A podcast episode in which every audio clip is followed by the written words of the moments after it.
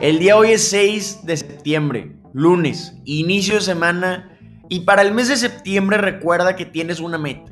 Tienes la meta de mantenerte informado, de mantenerte con temas de conversación, que sepas qué está pasando en el mundo, qué está moviendo los mercados, cómo está la economía, cuáles son las noticias, las noticias que están impactando los negocios más importantes. Y no hay mejor lugar para mantenerte informado sobre eso que en este podcast, tu podcast favorito de noticias de economía, finanzas y negocios. Hablamos de mercados con Tefondo. Empezamos.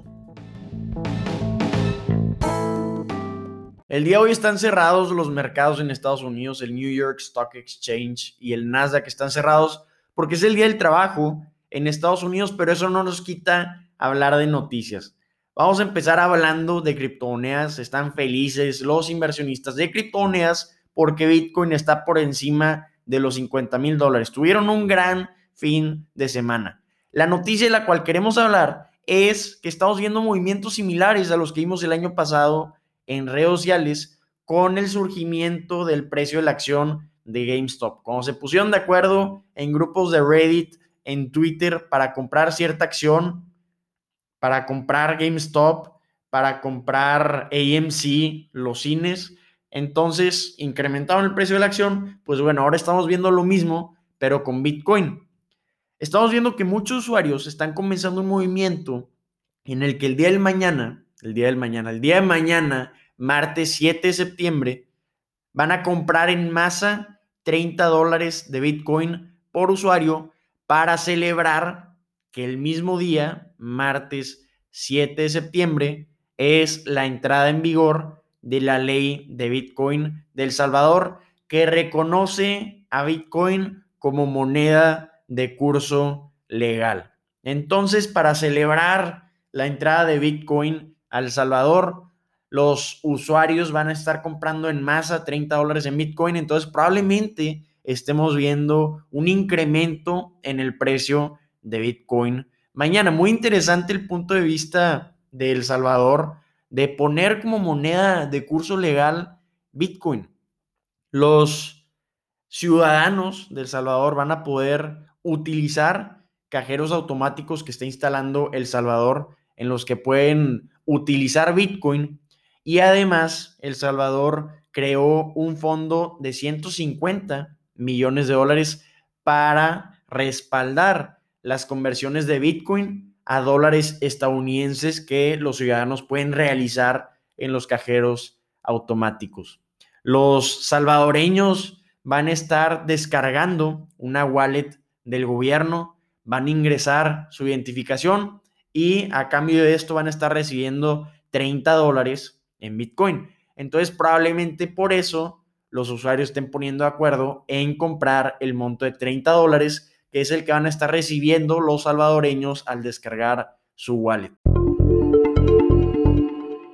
Ahora hablemos del tema de semiconductores. Hablamos muchísimo de la escasez de semiconductores, pero ahí les va el porqué.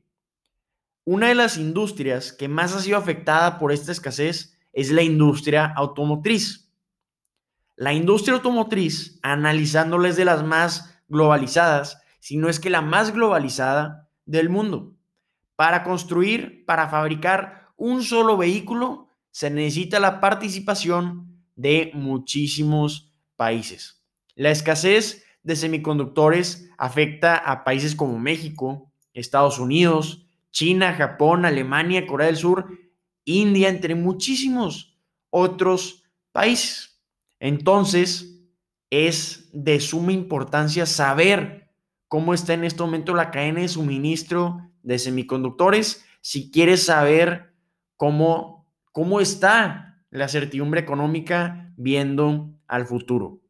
Entonces, dándole seguimiento a esta escasez, empezamos con la noticia de que el director ejecutivo de BMW dijo que ve la escasez dentro de 6 a 12 meses. Dijo que probablemente la escasez de semiconductores la vea terminándose, ya que estemos bien adentrados en el año 2022. Entonces, pues el director de BMW aún ve problemas en las cadenas de suministro, van a tener problemas o limitantes en la producción y muchas otras fábricas de automóviles le siguen, como Toyota también, que recortó su producción para septiembre. Lo hemos estado viendo mucho con las automotrices, pero con los que no lo habíamos estado viendo mucho era con los productores de camiones pesados, con los fabricantes de camiones pesados. Si escuchábamos que no podían fabricar pickups, que no podían fabricar SUVs, que no podían fabricar sedans, pero no habíamos escuchado de camiones pesados. Camiones pesados, por ejemplo, como los de Freightliner, camiones pesados como los de Kenworth, como los de Daimler, Volvo Trucks, entre muchos otros, ya está viendo reflejado en los fabricantes de camiones pesados este problema. No pueden fabricar o están limitados al fabricar los camiones clase 8, que son los que más se utilizan para transportar carga en América del Norte. Para que vean la gravedad del asunto, en julio, que es el mes del cual tenemos los datos más recientes, se fabricaron solo 14.920 unidades, cuando la demanda era de 262.100 unidades. Entonces, no es un tema que se debe tratar así como un, un tema tranquilo. Si hay una escasez muy grande de camiones pesados, entonces aquí le vamos a sumar más problemas a las cadenas de suministro y ahora al transporte terrestre, porque no hay camiones pesados clase 8. Hablemos de la industria de aviación. Es una industria que no se ha recuperado del todo desde niveles prepandémicos. Si tomamos de ejemplo a Boeing, un participante importantísimo del mercado que fabrica aviones, helicópteros, misiles, satélites, entre muchas otras cosas, pues sus acciones siguen por debajo un 35% de niveles prepandémicos. Y el día de hoy se anunció que un pedido que probablemente pudiera dar vuelo a la tendencia de recuperación de la industria de aviación, pues se canceló porque Ryanair, esta aerolínea irlandesa, puso fin a unas negociaciones que tenían con Boeing para un pedido importantísimo de los aviones Boeing 737 debido a que no acordaron un precio.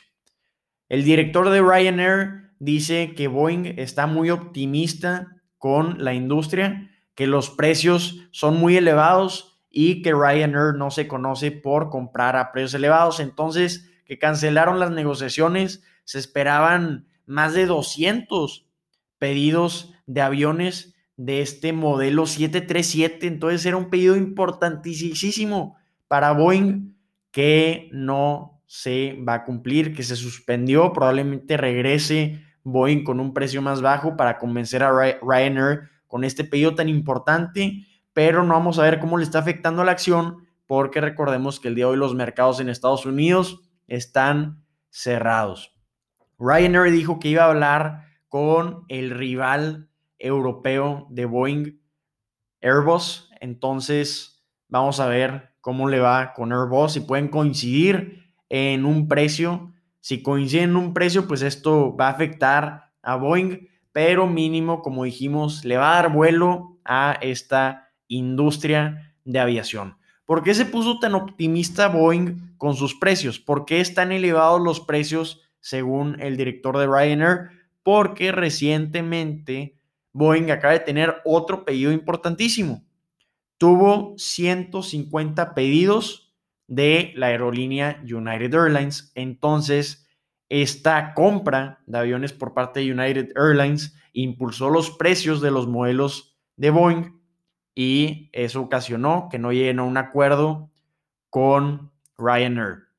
Airbus se ha puesto las pilas en este momento, está agarrando vuelo de pedidos de aviones, ya tuvo pedidos por parte de Delta, ya tuvo pedidos por parte también de Jet2, otra aerolínea.